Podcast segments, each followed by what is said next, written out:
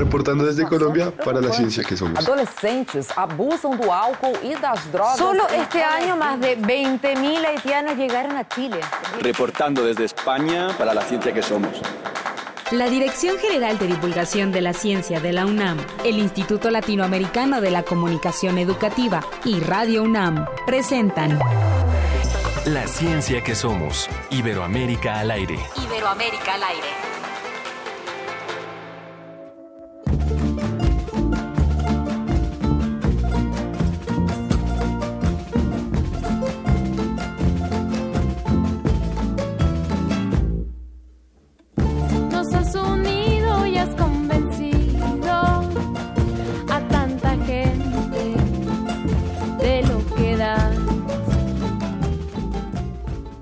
Buenos días, bienvenidos a todos a otra edición más de La Ciencia que Somos.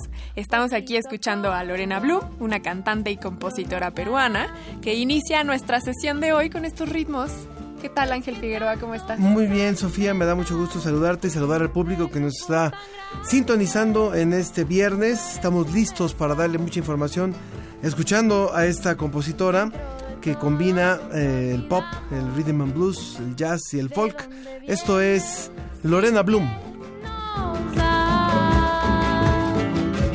Fuerza para trabajar, alma para continuar, ganas por si se nos va, vida que a veces grita, fuerza para trabajar. El día de hoy vamos a estar manejando el hashtag Toma mi cuerpo, pues queremos conocer las opiniones y comentarios que ustedes tienen con respecto a la donación de cuerpos. Ya tuvimos una edición pasada la donación de órganos. Esta vez nos acompañará un doctor que nos hablará de la donación de órganos, de cuerpos. Es así que el hashtag de hoy es Toma mi cuerpo. Recuerden que estamos en Facebook en La Ciencia que Somos y en arroba en Twitter como arroba Ciencia que Somos. ¿Y de qué le vamos a hablar hoy? Esto es lo que tenemos en La Ciencia que Somos.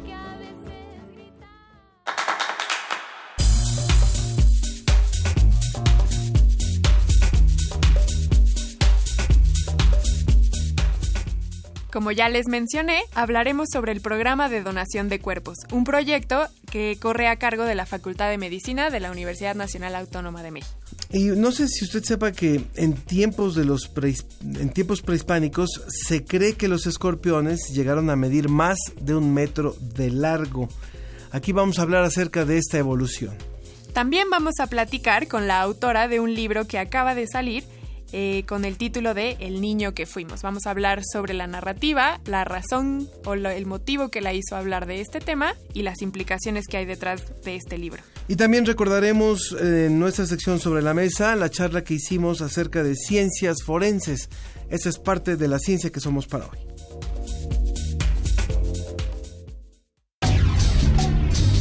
Entrevista. Entrevista.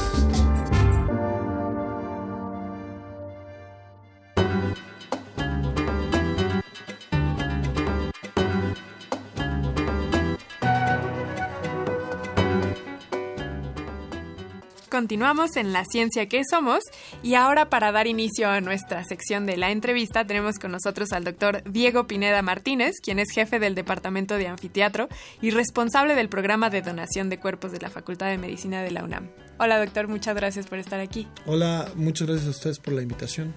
El tema de hoy por el cual usted nos está acompañando es por el programa de donación de cuerpos. Cuéntenos un poco más qué es esto. Ok, bueno.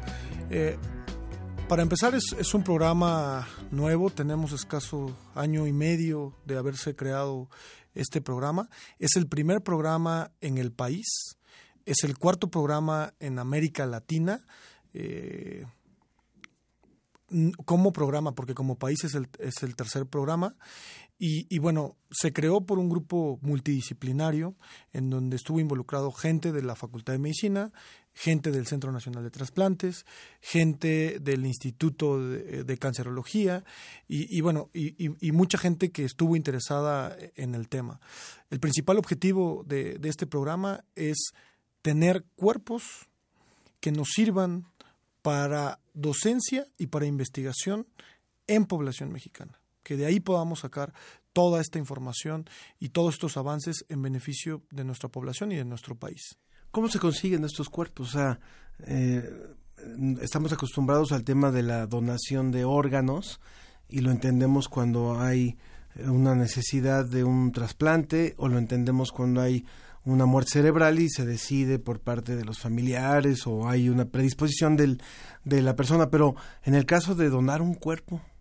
Pues mira, e- esa es una eh, pregunta interesante para poner en contexto al público.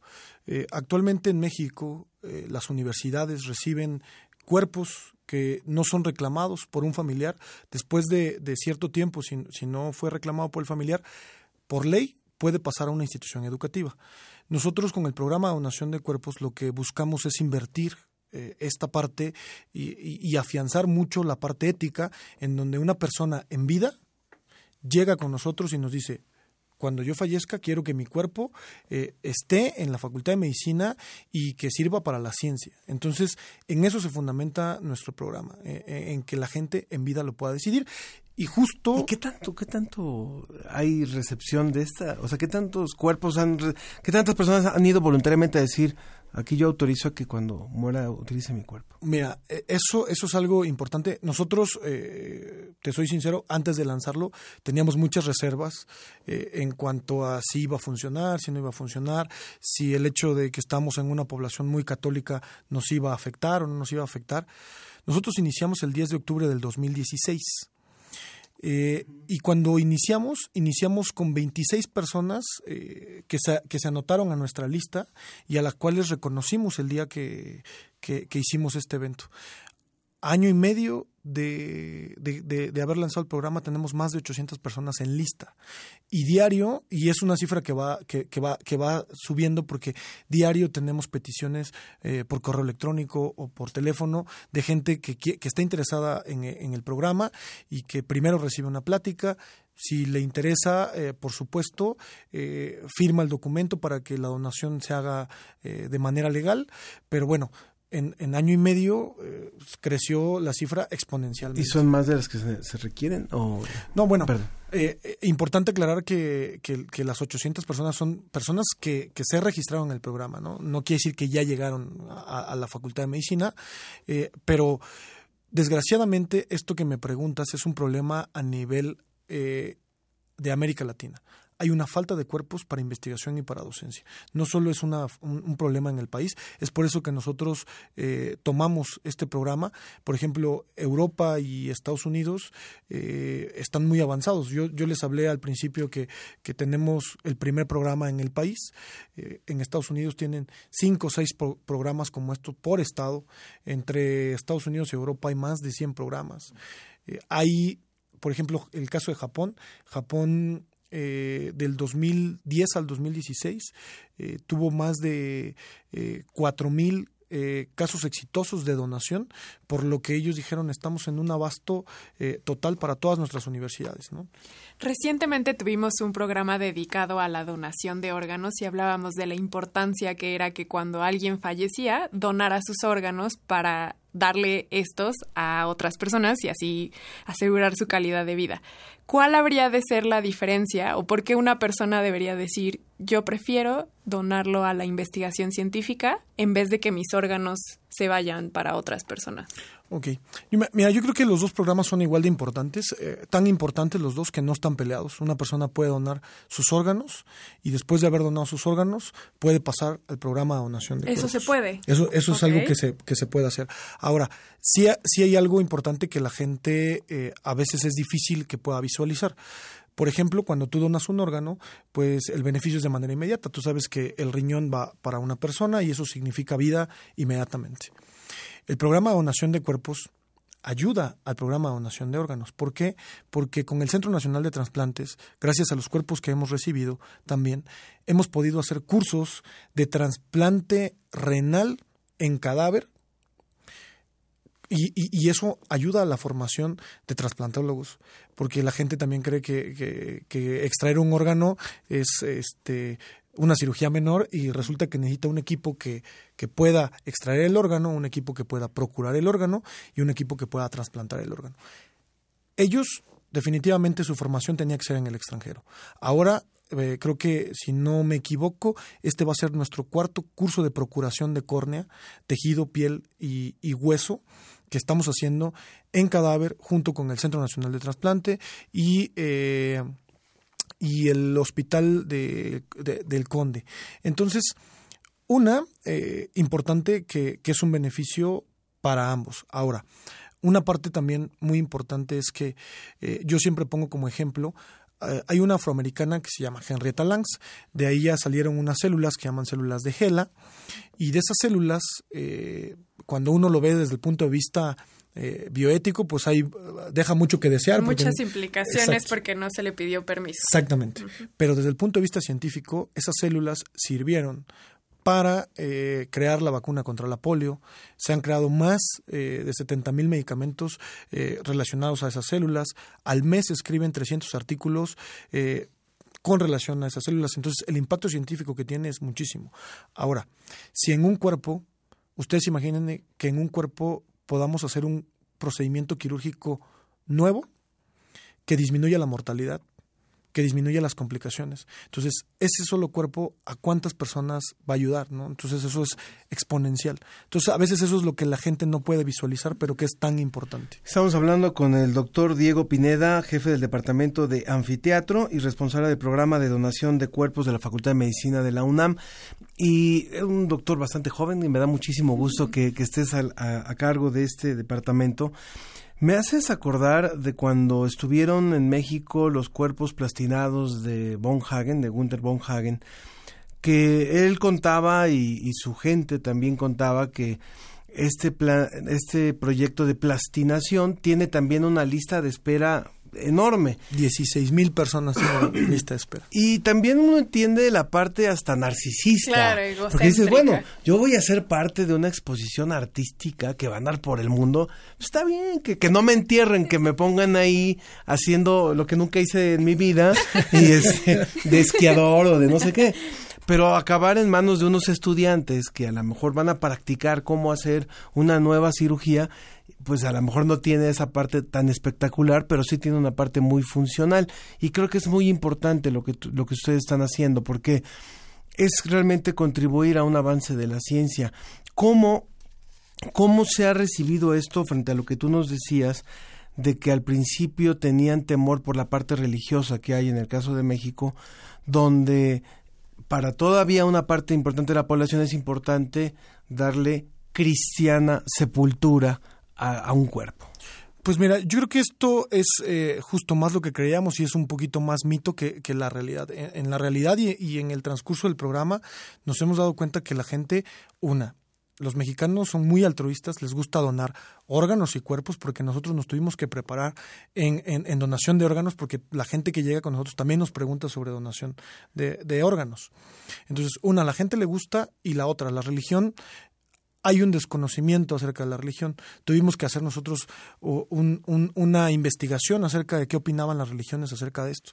Entonces, eh, las personas realmente desconocen eh, qué es lo que opina, porque nos pasó con, con alguna persona que nos dijo, bueno, es que yo no lo puedo hacer, o sea, me interesa, pero yo no lo puedo hacer porque mi religión me lo prohíbe. ¿Cuál es su religión? Pues soy católica.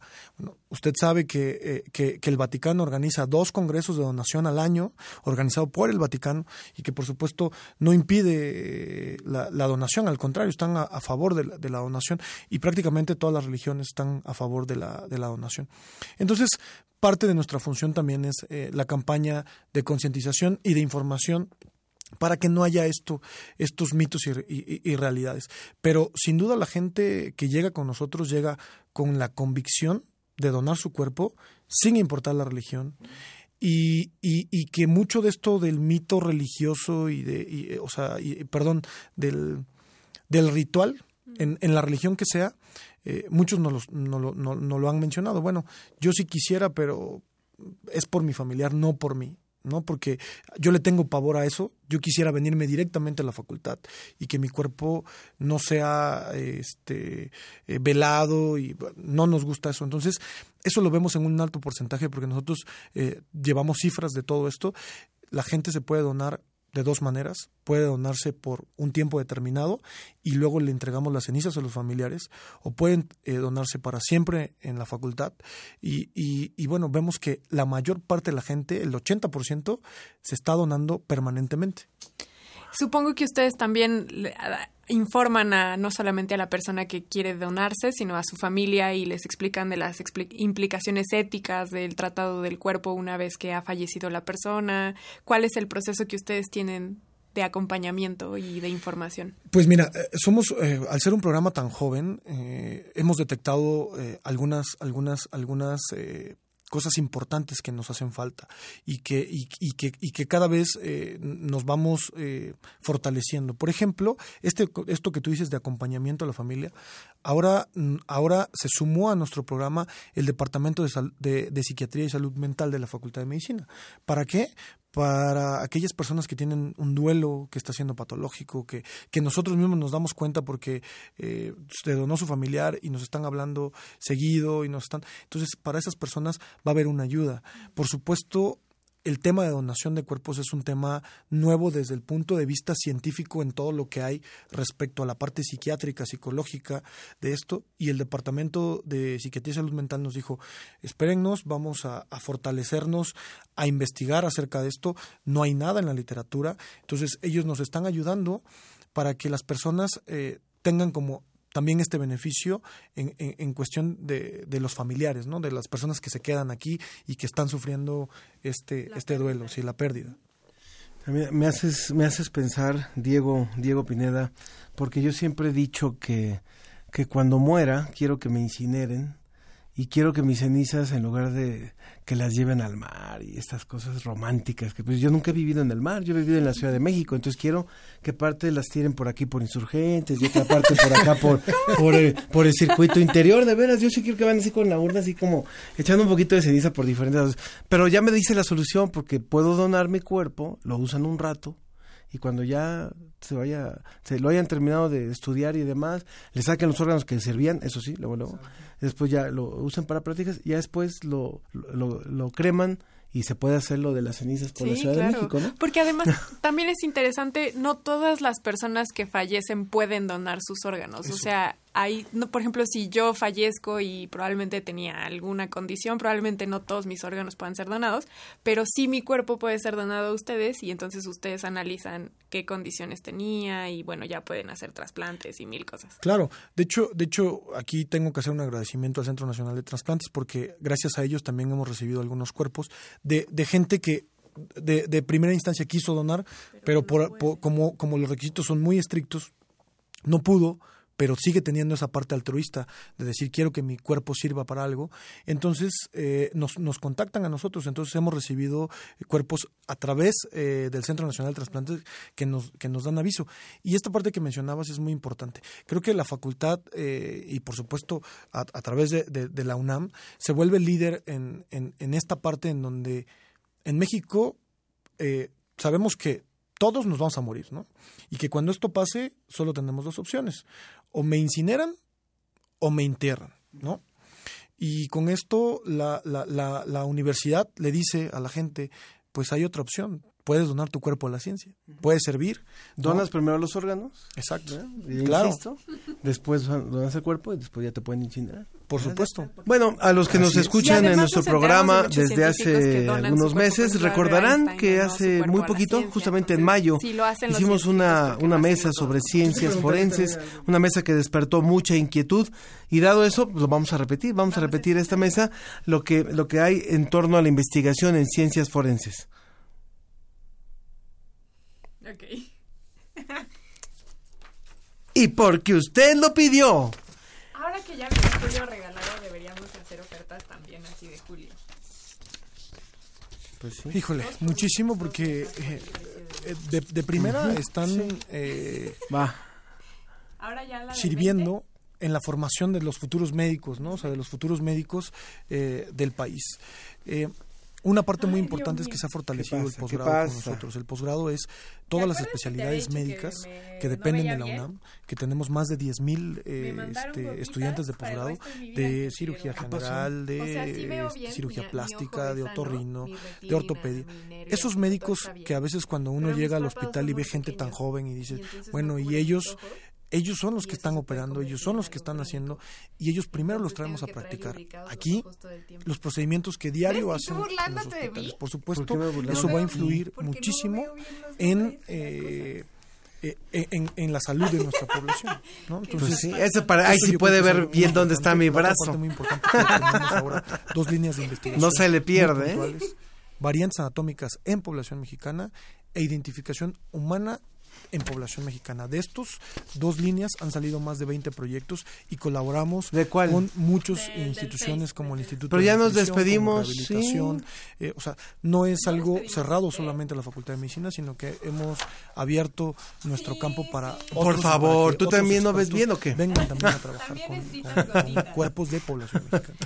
Doctor Diego, ¿dónde podemos obtener más información para no solamente enriquecernos, sino también incluso para Va, ponernos entrada en y te- con ustedes? Claro que sí. Nuestros teléfonos son 56 23 22 69 y 56 23 24 12 o pueden consultar nuestra página que es eh, www P de programa, D de donación, C de cuerpo, o sea, www.pdc.unam.mx. Voy a repetir los teléfonos 56 23 22 69 y 56 23 24 12 es el programa de donación de cuerpos de la Facultad de Medicina. Para cerrar, a mí me gustaría eh, recordar, me hiciste acordar también, Diego, de la única vez que me atreví a ir a una a ver unas autopsias en el Hospital General y fue hace muchos años, tenía como 22 años. Y me acuerdo cómo me impactó, cómo me impactó eso. Y algo de lo que yo escribí en aquel entonces, una, una especie de poesía, decía algo como, hombres, nombres, ¿de qué sirve el nombre cuando el hombre no responde? O sea, mientras tenemos vida, está bien, tiene una razón de ser muchas cosas. Cuando ya no podemos responder a nuestro nombre, que sirva de algo, ¿no? Así es. De, de- de hecho, eh, esa es una, hay una frase que tenemos en la entrada de nuestro departamento que dice, aquí está el lugar donde la muerte ayuda a la vida. Doctor Diego Pineda Martínez, jefe del Departamento de Anfiteatro y responsable del programa de donación de cuerpos de la Facultad de Medicina de la UNAM, muchas gracias por haber estado con nosotros. Gracias a ustedes. Gracias. Bueno, y vamos a una cápsula que nos ofrece Dulce, Dulce García de Radio UNAM y continuamos en la ciencia que somos. Incauda veneno.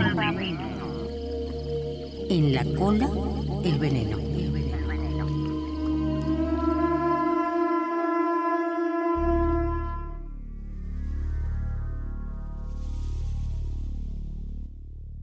No soy un espíritu de los elementos, ni tampoco un demonio. Soy un animal fatal para quien me roza. Tengo dos cuernos, una cola que tuerzo en el aire. Mis cuernos se llaman uno la violencia y el otro el odio. No doy a luz más que una vez. La concepción que es para los demás signo de aumento es en mí la señal de la muerte inminente. México está hoy a la vanguardia en cuanto a la implementación de antivenenos. Basta mencionar al Acramín, liderado por el doctor Lurival Domingos Posani, investigador emérito del Instituto de Biotecnología de la UNAM. Baltasar Becerril Luján, también investigador de esa entidad académica, explica mejor de qué se trata Alacramín. y es producido a partir de la inyección repetida en caballos con el veneno de cuatro de las especies peligrosas de estos animales. Y aunque este antiveneno es muy eficiente, continúa siendo de origen equino y contiene anticuerpos contra todos los componentes del veneno. En los años 50, cuando México comenzó a aplicar antivenenos, ese suero aún contaba con proteínas extrañas, pero ahora pasa por un proceso de purificación. A pesar de que ya se comercializa alacramín, los doctores Lurival Domingos Posani y Baltasar Becerril continúan haciendo investigaciones sobre las 16 especies más peligrosas de alacranes para los humanos que hay en la República Mexicana. Finalmente será un antiveneno innovador, en este caso con anticuerpos de origen humano. Actualmente contamos con dos de estos anticuerpos que son capaces de neutralizar a 10 toxinas de 8 especies diferentes y al haber una gran parecido entre las toxinas de los venenos, estos anticuerpos pueden estar interaccionando con más de una y es explicar por qué con pocos anticuerpos podemos neutralizar tantos venenos. aunque también es analizada al menos una decena de especies no peligrosas con el objetivo de hacer estudios comparativos, como lo explica el doctor Posani.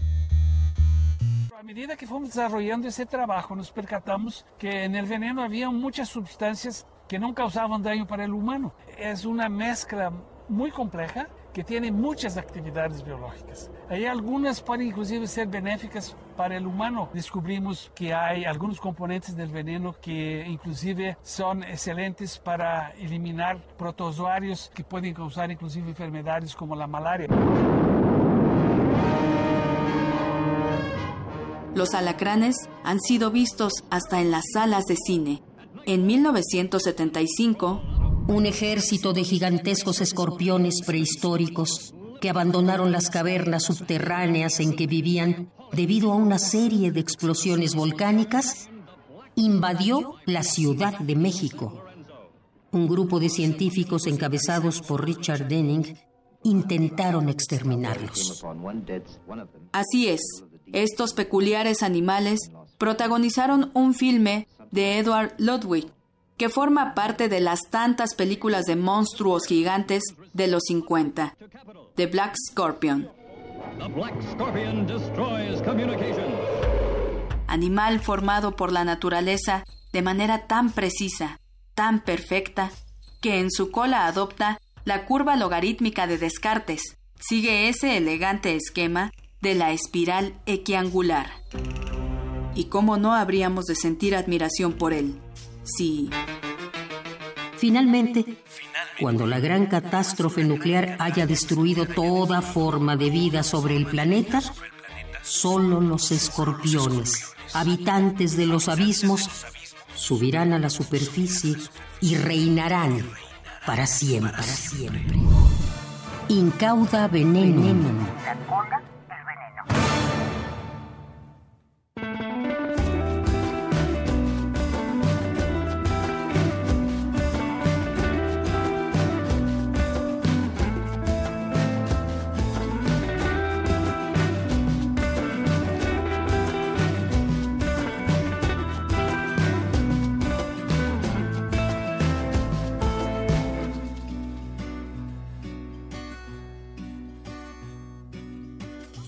Hojas de mis pies, bichos que empiezan a correr. Me pica todo el cuerpo, se me mueven los huesos. ¿Qué le voy a hacer? Regresamos a La, La ciencia, ciencia que, que somos. somos. Iberoamérica al aire. Bueno, a los que nos escuchan en nuestro programa desde hace algunos meses, recordarán que hace muy poquito, justamente en mayo, hicimos una, una mesa sobre ciencias forenses, una mesa que despertó mucha inquietud y dado eso, pues lo vamos a repetir, vamos a repetir esta mesa, lo que, lo que hay en torno a la investigación en ciencias forenses. Sobre la mesa.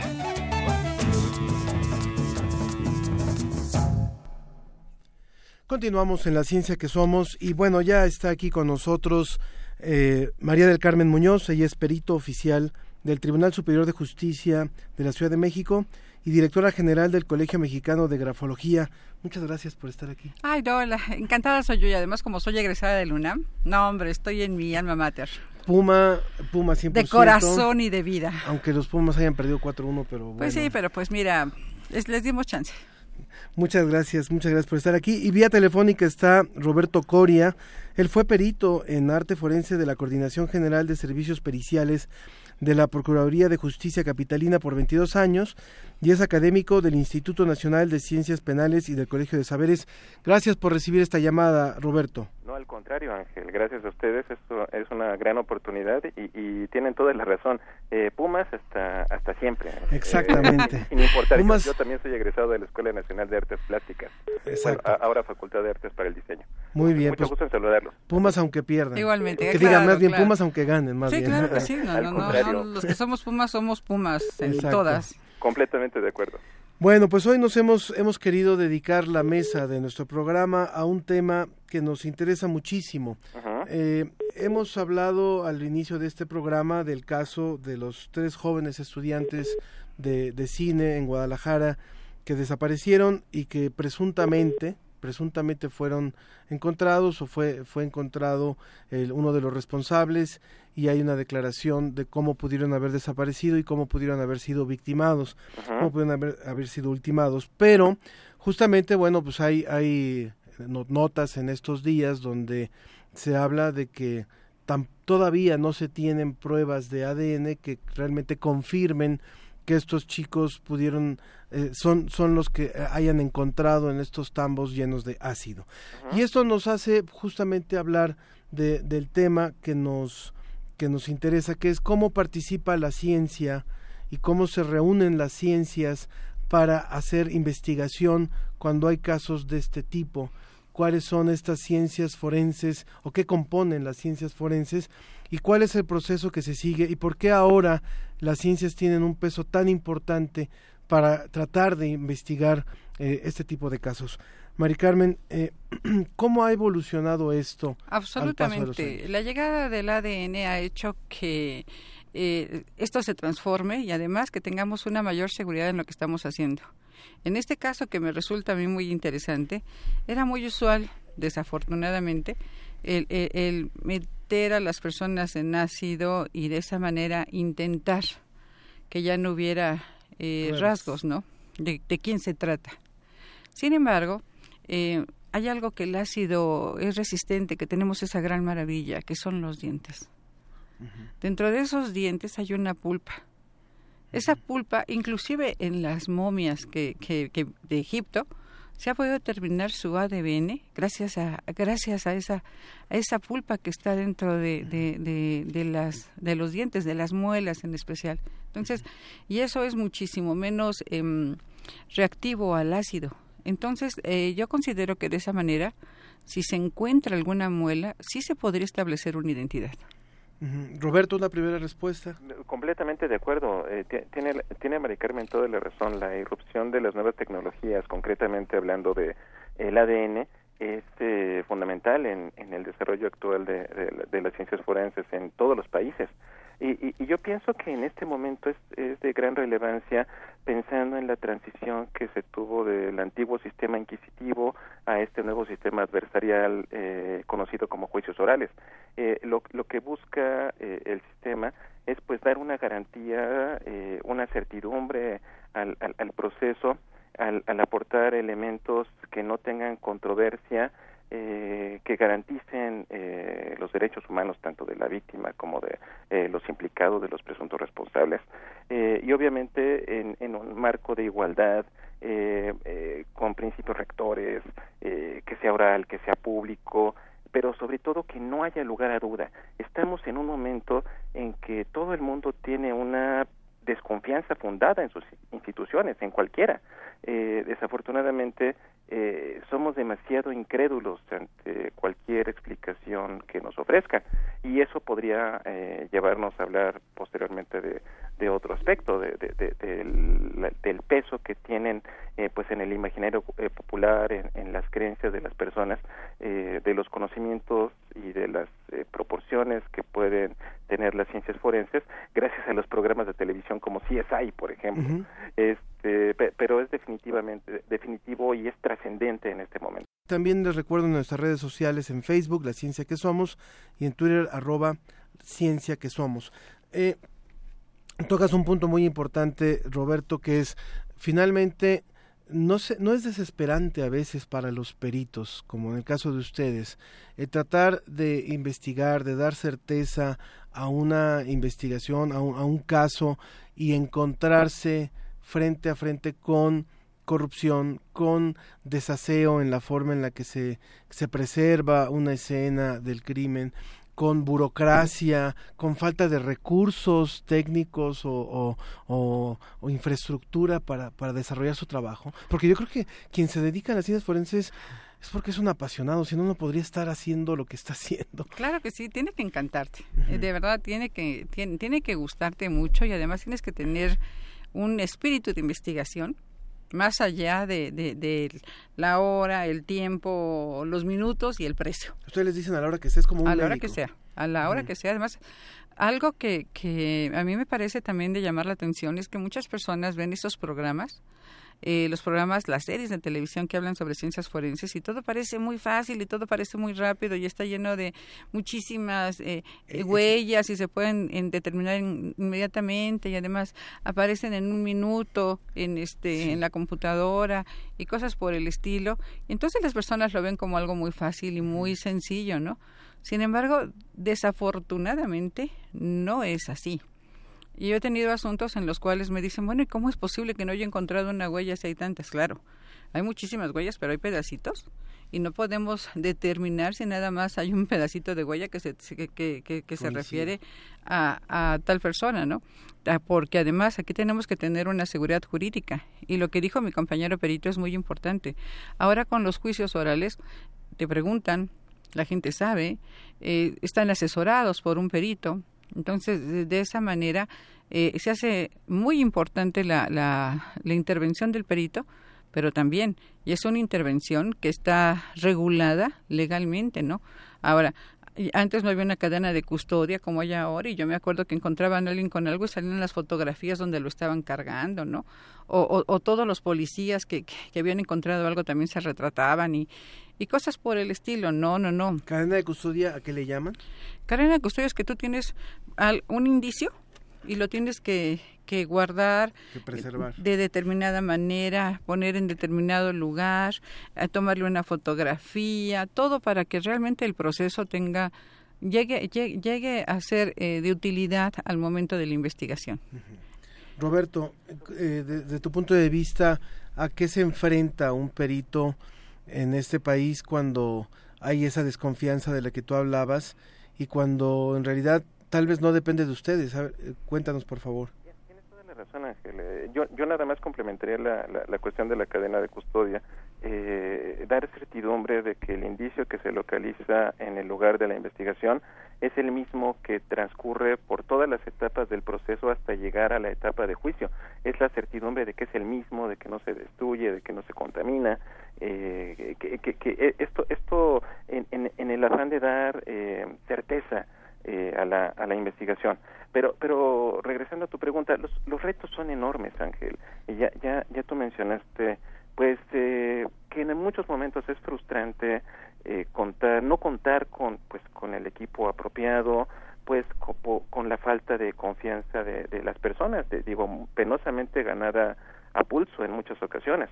Eh, entonces es, es, un, es un reto constante, eh, un reto que implica actualización, eh, no solamente eh, académica, profesional, actualización por parte de los equipos, certificación de los laboratorios de las diferentes procuradurías del país y obviamente de, Latinoamérica, eh, para poder nosotros llegar y, cumplir más cabalmente eh, el, el, el, la búsqueda de la verdad, la verdad histórica. La, la, verdad histórica es una y se defiende por sí sola.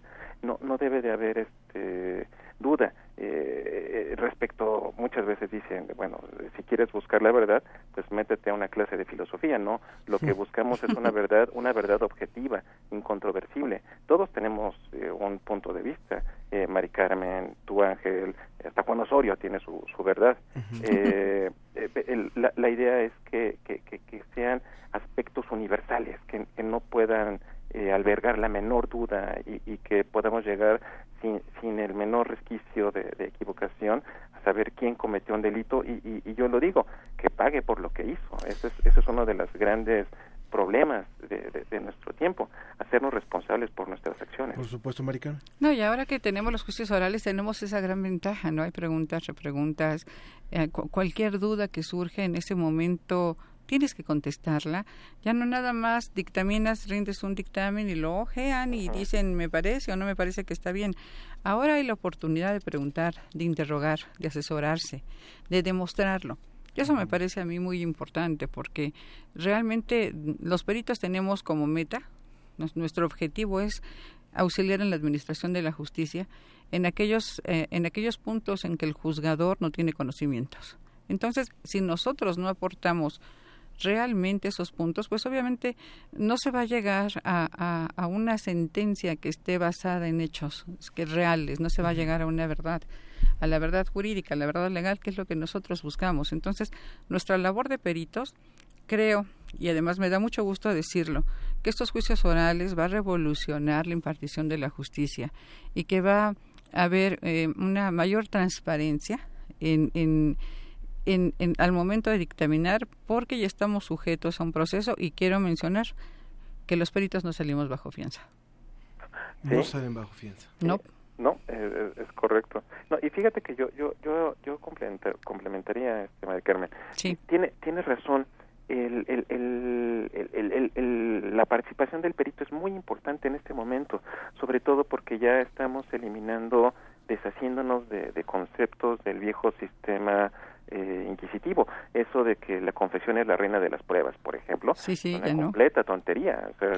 una, confesión se puede eh, extraer por amenazas, por físicas o psicológicas, eh, vaya, no es cierto, o, o incluso eso de que esa máxima de que el, el, juez es el perito de peritos, no es cierto, o sea, zapatero de tus zapatos. Así es. necesita de profesionales versados en diferentes ciencias, disciplinas, artes, para poder llegar a, un veredicto. ahora la, la idea es que el juez solamente tiene dos eh, opciones donde escoger.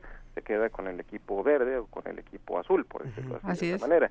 Eh, el, el, el, el, el chiste de la situación es que debemos de saber exponer nuestro caso de una manera clara, convincente, como digo, que no haya lugar a, dudas para poder, eh, para que el, el juzgador tenga la posición de, de decir me quedo con esta versión. En un país como el nuestro, en donde ocurren tantos casos, tantos, tantos casos, desgraciadamente, y en los últimos 12 años ha habido un incremento, al menos evidente, tal vez, de, este, de esta cantidad de, de secuestros, asesinatos, violaciones, torturas, desapariciones. Tenemos el suficiente equipo de peritos, tenemos el, el, el, el cuerpo de, de, impartición de justicia necesario para contrarrestar esto que está pasando. Sí, yo creo que sí. Tal vez, tal vez no el cuerpo necesario, pero por ejemplo, mi colega perito aquí trabaja para el INACIPE y realmente el INACIPE es una institución muy calificada donde salen peritos con, con, con toda la, la certificación y, y, con todos los conocimientos que debe tener un perito. Así que yo creo que sí. El único problema que tenemos es que, por ejemplo, hay peritos oficiales, muchos peritos oficiales, pero peritos particulares menos porque no abunda el trabajo para los peritos. Y aunque es una carrera apasionante, también es importante ver quién va a contratar un perito, ¿no? particular en materia de criminalística, criminología o algo así, nada más en casos muy relevantes.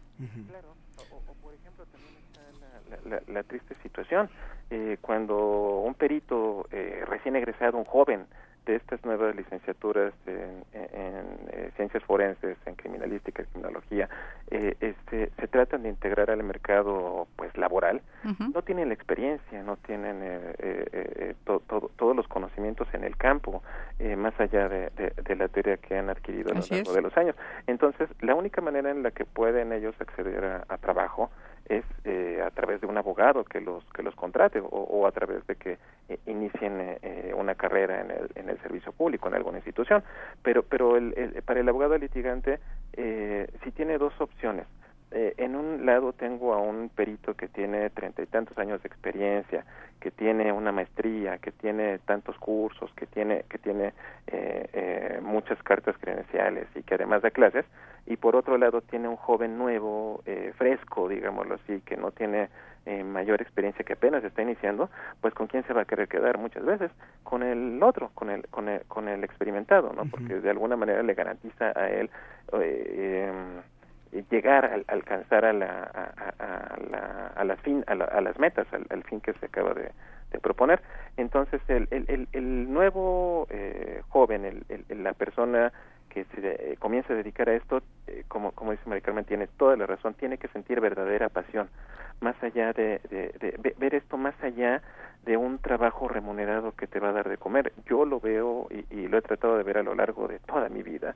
por la enseñanza que, que, que que, que me eh, prodiga, bueno, que me, que me dieron mi, mi, mi, madre que trabajó en esto durante 35 años en, en el área de huellas dactilares en, en la Procuraduría de Justicia, mi abuelo que fue criminalista, verlo como una forma de vida, más allá, más allá de esa filosofía tan tonta y despreciable como de que ah, ellos hacen como que me pagan pues yo hago como que trabajo claro, eh, sí. no no eh, verdaderamente eh, hacerlo con dignidad con compromiso con auténtica vocación eso es lo que se necesita en este momento no y el orgullo que se siente al momento de que dice se hizo justicia y uh -huh. yo contribuí a eso uh -huh. es algo que de verdad o sea no tiene precio sí. es una cosa maravillosa y, y, y, y como bien lo dices estoy de acuerdo que es importante la, la, la teoría no pero la práctica es totalmente diferente. O sea, claro.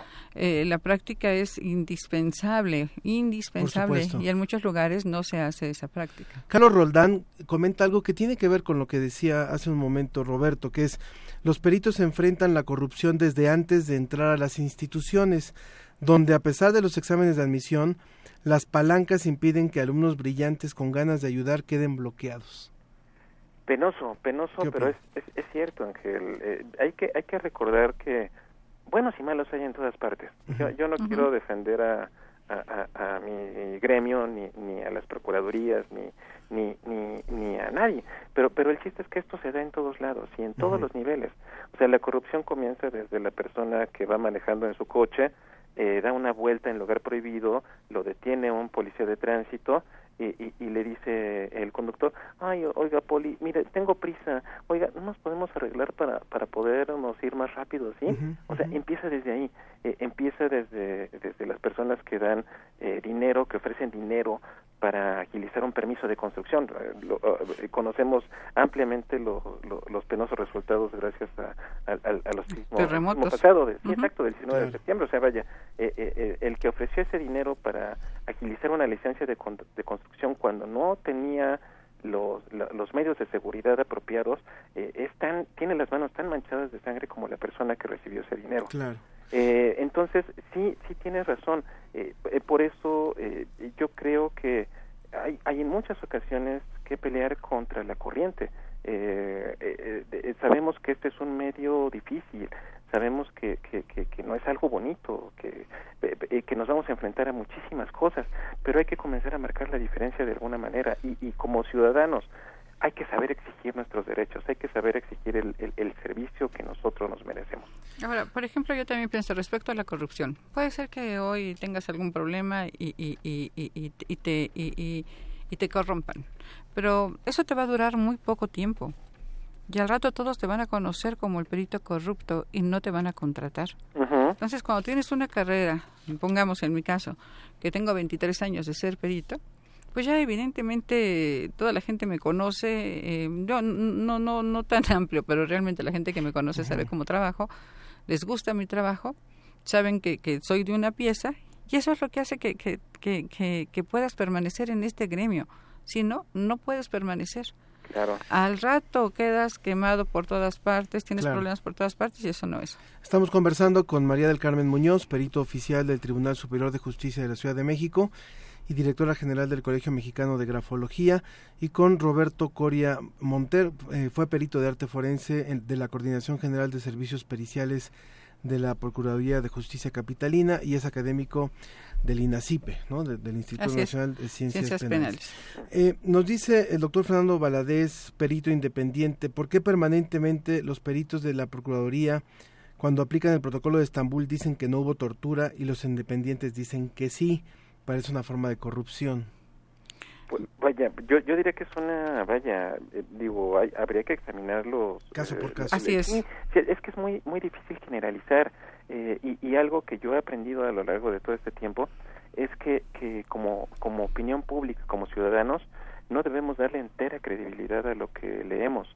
Eh, eh, no podemos opinar sobre cosas que no, no hemos visto. Yo, yo no puedo, eh, como, como lo digo, meter las manos al fuego por, por mi gremio, Eh, pero, pero hay que conocer cada caso en lo particular a profundidad para poder eh, emitir una, una opinión. No, no podemos automáticamente descalificar todas las versiones. Digo, nuestro, nuestro Claro. trabajo pericial se basa en las ciencias y, y tú como científico, Ángel, o sea, eh, ay, Carmen, sa- saben que, que tenemos que tener información, no podemos hablar con ligereza, tenemos Jamás. que tener la certeza de que las cosas son de esta manera, como mi, abue- mi abuela decía, no hables hasta que no tengas los perlos de la burra en la mano.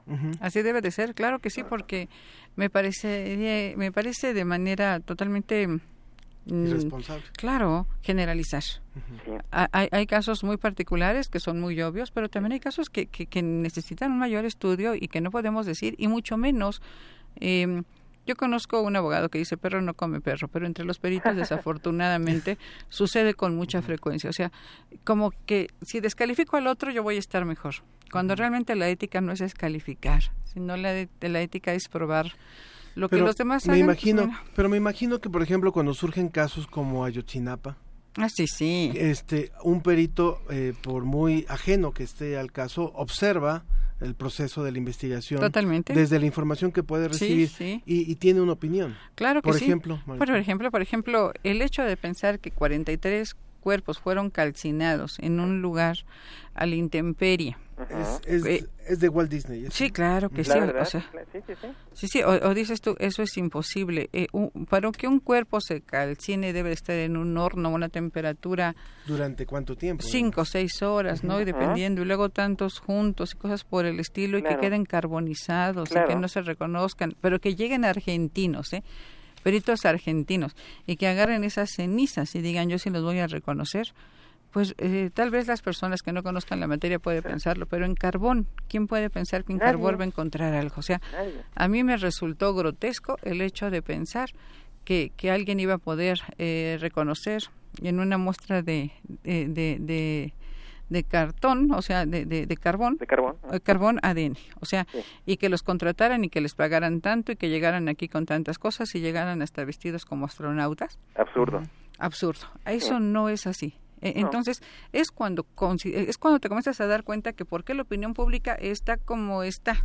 Si, si, si ves que alguien puede decir, sí, ahí fueron calcinados y fueron 43 puer- cuerpos y duró una noche la hoguera y que acabaron hechos cenizas, por favor. Absoluto, se requieren su- temperaturas superiores a los mil grados Así centígrados es. para lograr eso. Y una persona. Sí.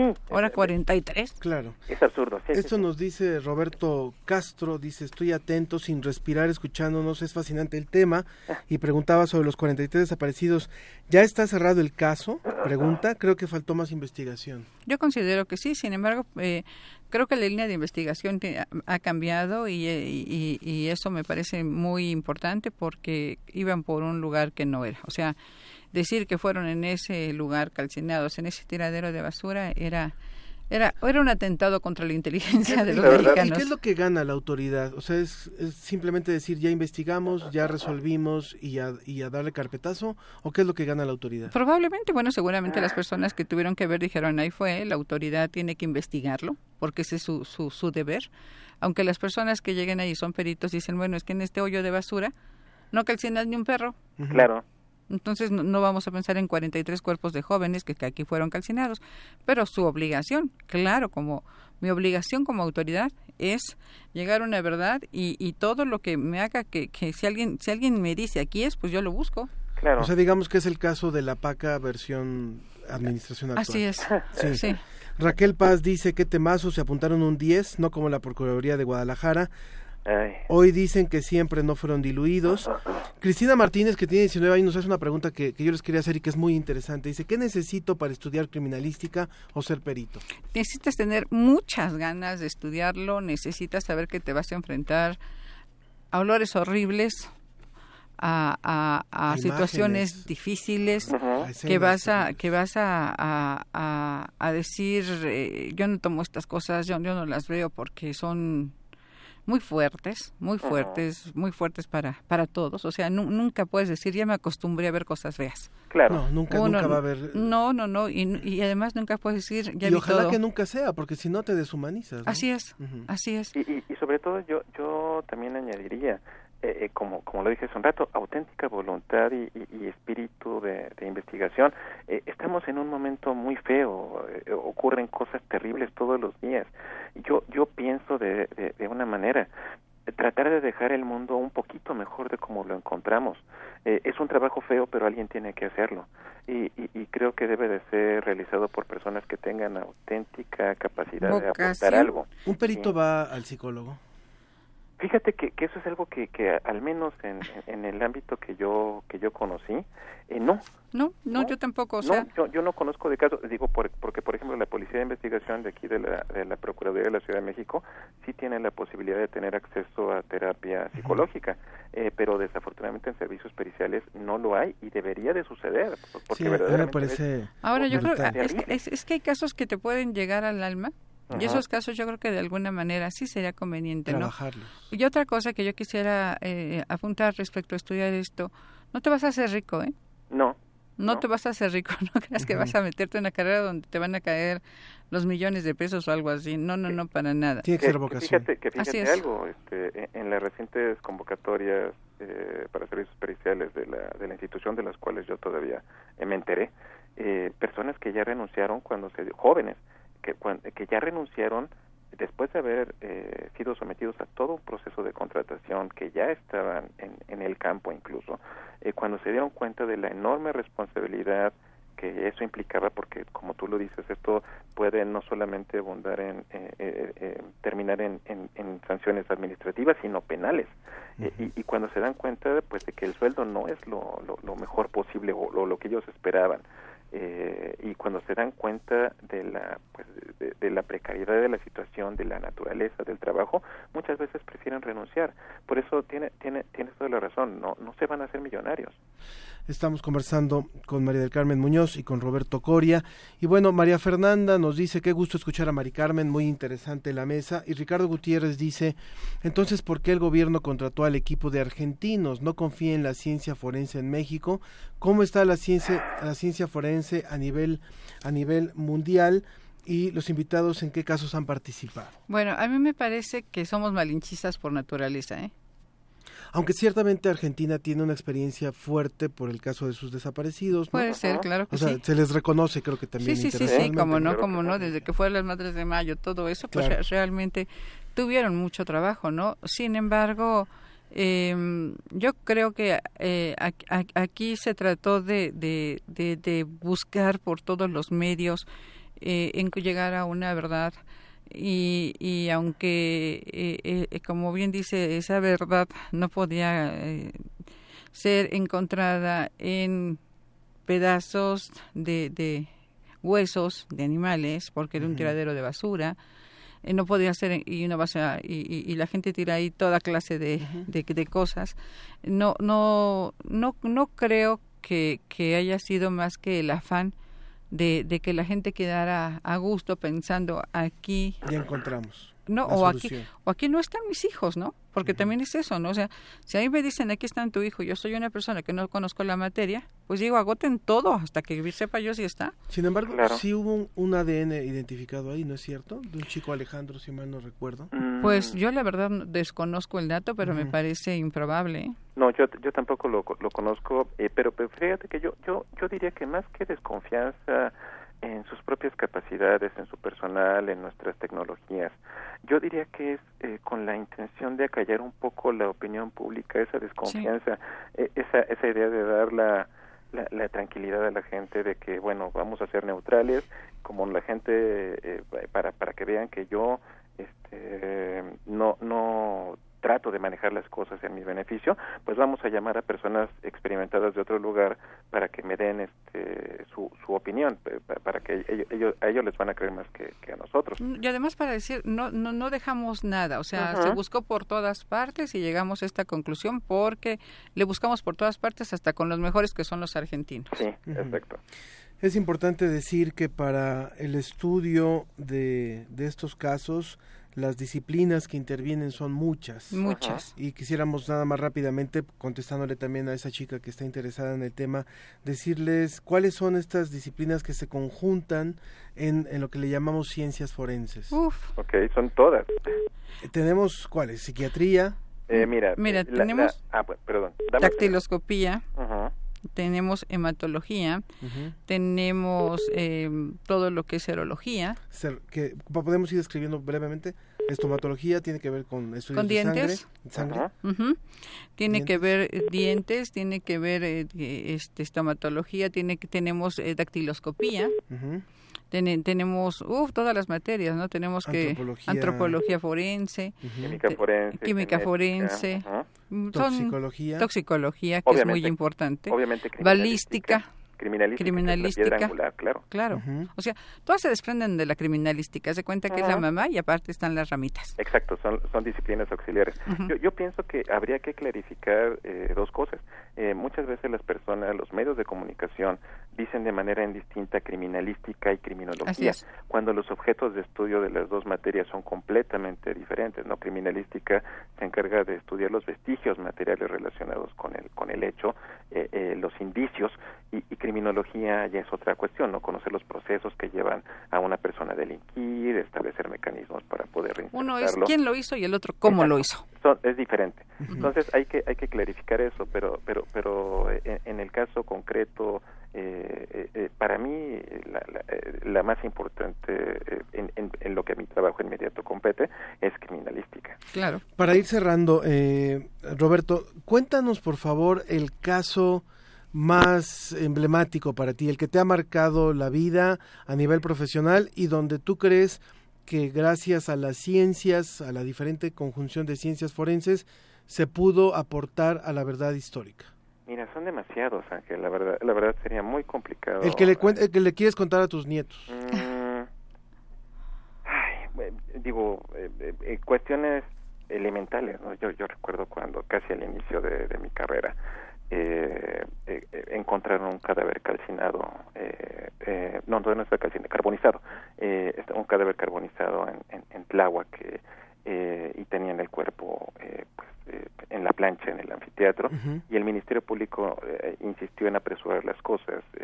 Lo, lo, correcto es demandar, digo, que, que antropología hiciera una imagen de cómo se veía la persona en, en vida, que era un joven entonces bueno yo yo yo con, con los recursos del momento con, con mi habilidad digamos para dibujar eh, a mano alzada pues hice una interpretación de cómo de cómo se veía el, el, el, chico el chico en vida. Y, y resultó ser este certero digo ahora sí que la interpretación de de, de, de, la observación directa fue muy importante. Evasiones de reos homicidios me, a mí me participa haciendo planimetría en el caso Paco Stanley por ejemplo planimetría eh, quiere decir planimetría son, los planos de cómo pudieron haber ocurrido los hechos. exacto. el, el, el, esquema ah, el, diseño el, el la imagen, el, el dibujo tipo arquitectónico que plasma las relaciones de los diferentes indicios localizados en el lugar de la investigación. O sea, vaya, son muchos, este, digo afortunadamente y a la vez penoso porque porque hace rato que hablaba Mari Carmen de sí el, el triunfo al final es, es, es, es este maravilloso saber que, que pudiste ayudar a alcanzar para, pero es un triunfo vacío o sea nada le devuelve la vida a la, a la persona o a los eh, o sea nada nada calma el, el, el ánimo de los familiares de los involucrados. Por supuesto. pero pero vaya es, satisfactorio decir ayudé para que una persona eh, obtuviera lo que lo que se merecía lo que lo que se merecía. A nivel de justicia. Mari Carmen. Yo yo voy a hablar de un caso que espero que sea de utilidad práctica a todas las personas que, que nos que nos hacen favor de oírnos es el caso de una persona es una mujer viuda una mujer de cincuenta y tantos años casada veintitantos años su marido muere de una manera fugaz, o sea, un accidente, pero rapidísimo, y se encuentra la noche a la mañana sola, con una casa, en un condominio horizontal, su carro, su pensión. Bueno, todo, todo, todo parece funcionar perfectamente bien, ¿no? De repente le llega un pretendiente, un muchacho joven, un muchacho guapo, sumamente enamorado. Bueno, pues realmente esta señora en un principio le pareció difícil ese pretendiente porque, pues porque realmente una mujer eh, con esas características, pues no, no es la, la mujer que se que puede buscar un muchacho con con esta juventud, con tan guapo y tan todo. Pero pues eh, creo que estaba en un momento muy difícil, un momento muy susceptible y llegaron a tener una relación eh, no física, sino una relación amorosa. Entonces, romántica, romántica. Un día que cumplieron creo que dos meses de andar juntos, lo lleva a un restaurante muy conocido que da vueltas, a, la lleva a este, a, pues a, pues y le dice, a ver, firma. ¿Cómo vas a firmar cuando, cómo firmas ahora? Y ella firmaba con el apellido de su esposo. Y le dijo, y ahora que te cases conmigo, ¿cómo vas a firmar? Y ya, firma ella, ¿no? En una servilleta.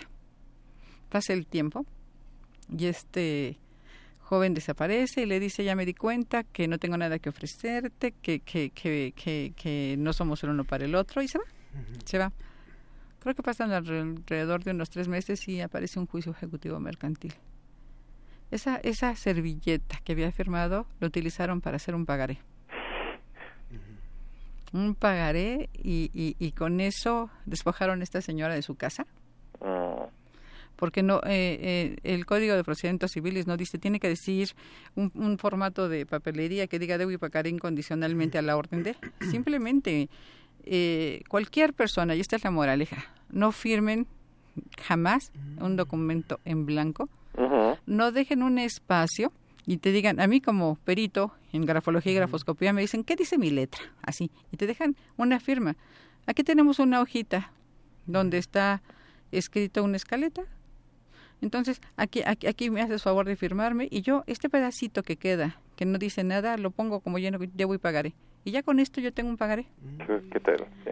Entonces, eh, mi moraleja sería, tengan, tengan mucho cuidado lo que firman, dónde firman y cómo firman, porque ese caso yo vi a esta mujer llorar, yo vi a esta mujer deshacerse, yo vi a esta mujer rogarme y decirme, sí firme yo, pero no puedo perder mi casa y todo, pero no pude hacer nada no pude hacer nada porque la firma era de ella. Pues no saben cómo les agradezco el que hayan estado con nosotros hoy. Creo que nos dejan con muchísima información y con muchísima inquietud. Realmente entendemos mucho por qué las, las llamadas ciencias forenses son tan apasionantes, ¿no? Porque a veces nos volvemos incluso hasta este, adictos a ciertos canales como Discovery Investigation y todo de acuerdo. Pero que también sepamos que detrás de eso hay mucho trabajo, hay mucha pasión. Eh, en alguna ocasión, eh, y, lo, y lo cuento como un reconocimiento a ustedes, o sea, una sola ocasión estaba haciendo yo unos reportajes para la BBC y entonces acompañé a un grupo de fotógrafos de nota roja a, hacer su turno para, para hablar de diferentes tipos de fotógrafos. Ese era el, el, serial que estábamos haciendo y uno de los reporteros, de los fotógrafos era los, los fotógrafos de crimen. Tan solo de ver en de, que la adrenalina con la que se manejan porque están cachando las señales de eh, la policía para llegar antes que la policía y poder este tomar las fotos sí y llegar a una casa en Iztapalapa donde había dos personas acuchilladas y ver la escena así tal cual. O sea, yo no pude dormir en no sé cuánto tiempo. Y eso es lo que ellos hacen diario. ¿No? Y ustedes lo hacen también con una frecuencia que bueno, mis, mis respetos porque se necesita mucho temple para hacer ese trabajo y mucha vocación. Amor, amor al arte. Muchísimas gracias. Y amor a la verdad. Muchas gracias María del Carmen Muñoz, perito oficial del Tribunal Superior de Justicia y también Roberto Coria del INACIPE, del Instituto Nacional de Ciencias Penales. Muchas gracias a ambos por haber, por haber estado con nosotros. Al contrario, fue un placer estar aquí. La ciencia que somos. Iberoamérica al aire.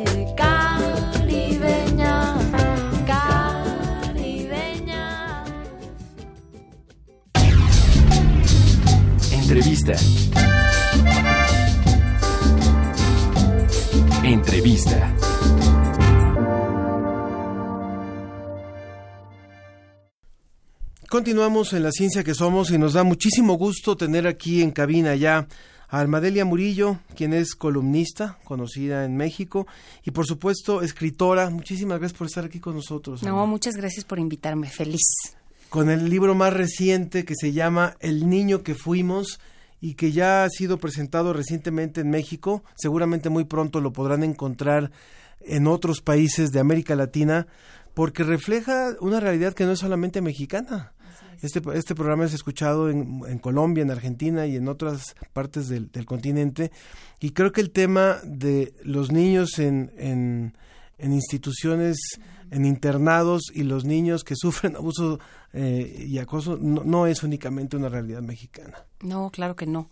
Eh, por otro lado, además, pues la niñez es universal, ¿no? Yo creo que cualquiera de nosotros, escritor o no, que se asome al niño que fue, se va a encontrar que hay algunas cosas aquí que nos resuenan. El tema particularmente de estos niños en una condición vulnerable, sí creo que es, es algo que sucede en muchos países, no solo en el nuestro, ¿no? Cuéntanos un poco de la historia, de qué va el libro. Claro. Bueno, pues esta es una especie de novela expiatoria e iniciática. Son tres amigos, se llaman Oscar, Román y María, que se conocen muy chiquititos, hacia sus ocho años, en un internado, porque dos de ellos, bueno, uno es huérfano, el otro está por perder a la madre, y María viene de una familia difícil. Y, y se hacen amigos como nos hacemos amigos a esa edad, ¿no? Donde todo es mágico y monstruoso a la vez, donde todo te va fundando, es la primera vez que te enteras y que sientes muchas cosas. Salen del internado y se reencuentran casi 30 años después. Eh, porque traen una culpa tremenda, ¿no? Quieren expiar eso de malo que hicieron de niños y porque yo creo que uno siempre vuelve al origen, sobre todo a la parte más importante del origen, ¿no? O sea, regresamos al lugar del crimen, de nuestra identidad, todos, digamos que de manera general por ahí va la historia. Para poder escribir una historia como esta, siempre un escritor se tiene que documentar sobre, sobre la situación en los, en, en este caso, pues en los internados, sobre la situación del, del, del abuso sexual. ¿Qué te encontraste en tu investigación? Pues la verdad es que no investigué demasiado. Esta, eh, sin ser una novela, digamos, de autoficción, sí tiene mucho de vivencial. Yo misma crecí en el internado en el que ocurre esta historia, que está aquí en la Colonia del Valle, en la calle Adolfo Prieto. Yo crecí ahí. Yo vengo de una historia muy cerca de em, aquí de Radio UNAM. Así es, por acá, por el sur, por el sur de la ciudad, no tan profundo como la UNAM. Y crecí con cientos de niñas y de niños. em, y las historias que resonaban ahí, que escuchabas de los otros, más que escuchar, pues te llegan rumores. Cuando eres niño eres como un Bluetooth encendido, ¿no? Más que elaborar en la cabeza, sientes, resuenas las historias alrededor. Em, y bueno, yo tenía el gran pendiente de contar cómo es crecer en un internado, porque, pues por un lado hay una idea de que es terrible el lugar de castigos, y no, es como crecer en tu casa o en la mía. Hay momentos muy luminosos y otros oscuros. Y lo que sí hice fue ir al internado antes de sentarme a escribir, lo visité en el 2016. Eh, contacté a la directora, pobre, la estuve machacando hasta que me atendió.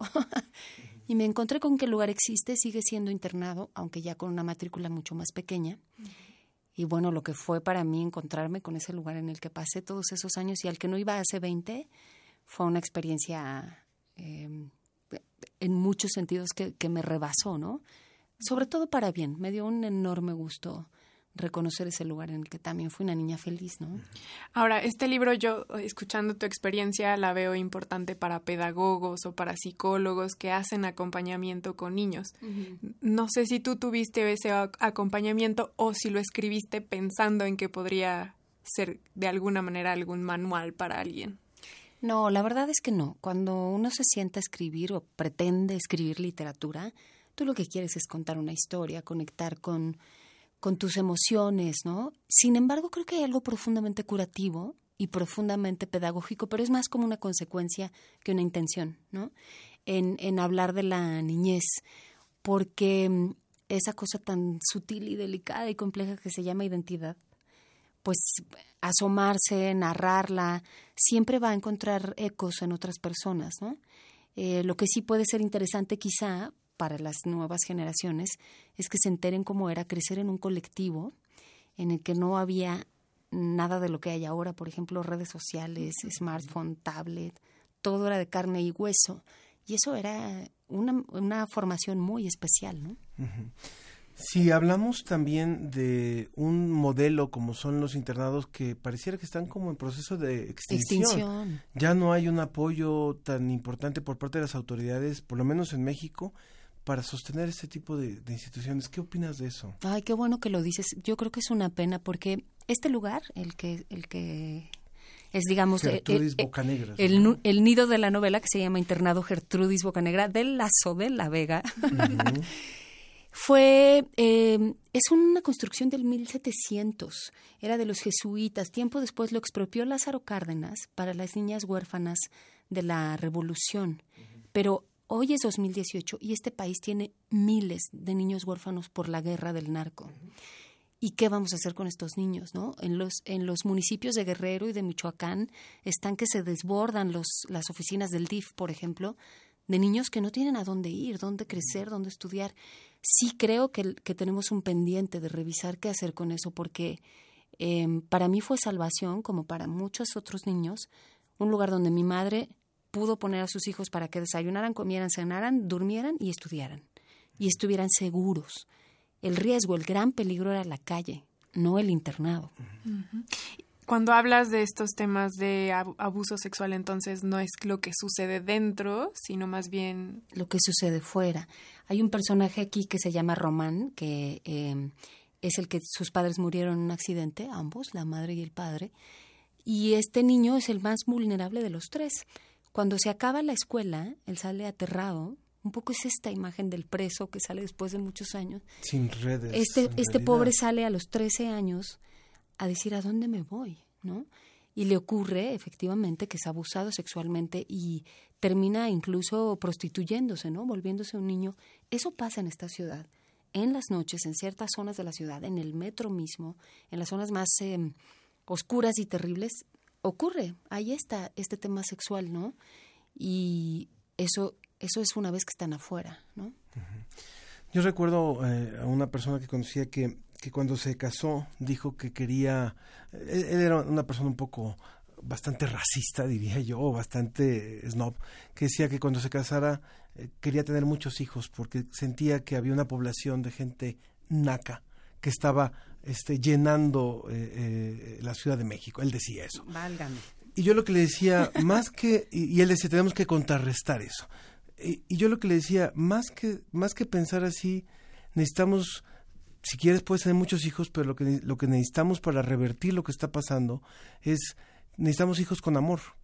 O sea, necesitamos gente mucho más querida. Lo que está pasando es que hay mucha gente que no está ni recibiendo un- una estructura familiar, ni redes humanas, no redes sociales, sino redes humanas, ni apoyo. Entonces lo que está pasando es mucha gente aislada, mucha gente rota. Y yo no sé si esto sería el, el retomar en un nuevo proyecto de, de nuevos internados una forma de reestructurar este, este tejido social que tan, tan, tan roto está en, en el caso de nuestro país. Claro. eh, ¿Tú qué bueno, pri- primero qué pena por este. Sí, la verdad. Pero bueno. Lo- lo eh, cuento tal cual, por eso La verdad es que casi, casi siempre eso viene de un profundo miedo, ¿no? Na- nadie que no esté muy asustado necesita defenderse. Eh, no lo sé. Yo creo que son muchas cosas las que hay que hacer, ¿no? Una de ellas, sin duda, sería explorar la posibilidad de fortalecer, volver a mirar la SEP, el presupuesto de las escuelas que tienen este formato de internado, porque claro que sale más caro mantener una escuela así que una donde los niños entran y salen. Pero insisto, este país hoy, 2018, esto no es una historia del pasado ni melancólica, tiene un montón de niños huérfanos en todas las edades. ¿Cómo, y la, es un tema de sociedad en deuda con su niñez, ¿no? ¿Cómo nos hacemos cargo de, de eso? Y esta podría, yo creo que esta podría ser una salida. Y por otro lado, pues creo que mm, creo que también en cualquier colectivo, y me, me, me gusta poner la mirada en esto, ¿no? Incluso los sobrevivientes de Auschwitz cuentan, en cualquier colectivo, incluso en la situación límite más terrible, se dan momentos luminosos, ¿no? Hay amor, hay encuentros sexuales, hay diversión, porque los seres humanos somos todo eso. Y, y porque mm, contar desde la condición humana más allá del género e incluso más allá de la condición social, pues es un arco narrativo donde caben todas nuestras emociones, que son muchas, otras de las que ni nos hemos enterado quizá que, que tenemos, Sí. ¿no? Yo una de las cosas que rescato de tu libro es que también hablas de niños, que por lo general tienden a ser la población más eh, poco recordada y que también a veces se nos olvida, ¿no? Por ejemplo, ahora con el terremoto de septiembre, en Oaxaca sobre todo era la ONU y UNICEF llamaron para decir tienen que cuidar a los niños porque ahorita es, es el momento más vulnerable porque pueden sufrir abusos y tú te centras en esta población que está muy olvidada también a veces en momentos no solamente de, de, de pánico o de, de problemas sino incluso en la vida cotidiana a veces también se nos olvidan entonces tú buscas rescatar Pues em, yo creo que la novela, como está contando dos etapas, los 80 y ahora, ¿no? Cada vez que voy a los 80 es cuando estos tres personajes son niños. Y tiene algo, el lector lo va a descubrir, tiene algo tanto iniciático como circular. Es decir, aquello que vives, que te funda o que te inicia, vuelves. Eh, los personajes tienen casi como su correspondencia en, en, por ejemplo, en el tema sexual de niños y de adultos, en el tema lealtad de niños y de adultos. Y un poco eh, lo importante es que ese niño que eres es el costo de tu vida de adulto, ¿no? Em, que entiendo que por ahí va tu pregunta. Ahora, también quería contarlo porque es sabrosísimo aventurarse a usar el lenguaje que usabas cuando eras niño, a describir cómo se siente ser niño y comer por primera vez un chocolate que solo vendían en Estados Unidos, o darte un beso con tu amigo chupando un bombón hasta que el bombón se acaba y que se siente la lengua del otro. O sea, también tiene estos momentos em, inocentes pues de descubrimiento, ¿no? Y, y recuperar ese lenguaje, esa manera de sentir es algo muy gozoso que también viví, ¿no? Como, como digo en todos lados, como dijo Pessoa, no fui sino un niño que jugaba, también. Si usted nos acaba de sintonizar, estamos hablando con Almadelia Murillo, autora de El niño que fuimos y de otros libros más y de los que vienen también. Y este y también por supuesto columnista y escritora. Y a mí me gustaría preguntarte justo para ir cerrando en, en ese en ese tenor ¿qué te en, en qué punto te reposicionó en tu actualidad el haber pensado cuando eras niña el haberte vuelto a, a refrescar esa etapa de cuando eras niña, que creo que es un ejercicio que, que a todos nos serviría más. Claro. Sí, sin duda. Eh, primero ha sido sentir un profundo agradecimiento. Creo que es un privilegio poder contar la historia, ¿no? Eh, hay, hay, un lugar de mí que siente como que abrí la puerta del internado y les dije a las niñas, vámonos todas, ¿no? eh, entonces ha sido una gran experiencia muy vital, ¿no? Por lo menos así la siento yo muy verdadera. No sé si lo logré en la novela, pero así ha sido mi proceso. Eh, y por otro lado, está increíble. Esta novela, bueno, yo la terminé hace ya rato porque los tiempos son así, largos, editoriales. Pero ahora que los personajes regresan a mí a través de los lectores, digo, ah, a que no soy la única. ¿no? O sea, me empiezan a decir, yo también crecí en un internado, o yo fui a una escuela pública, o esa escena de la vergüenza de hacerte pipí en la cama, así sentía yo, ¿no? Entonces ha sido recuperar el niño que fuimos muchos, ¿no? Y eso me parece pues para agradecerse y disfrutarse. ¿Te ves todavía con tus amigos del internado? Algunos, muy pocos, pero sí. Almadelia, ¿dónde podemos encontrar tu libro? Pues está en todas las librerías, pueden encontrarlo en Gandhi, Péndulo, Sótano, en el Fondo de Cultura Económica, está en Sanborns, está en todos lados y en ebook, en digital, para los que leen en digital. Y para los que también están fuera de México, ¿lo podrían comprar digitalmente? En Amazon, en Amazon está también disponible. Muy bien, pues eh, tenemos un ejemplar que nos regala la editorial, que nos regala Almadelia.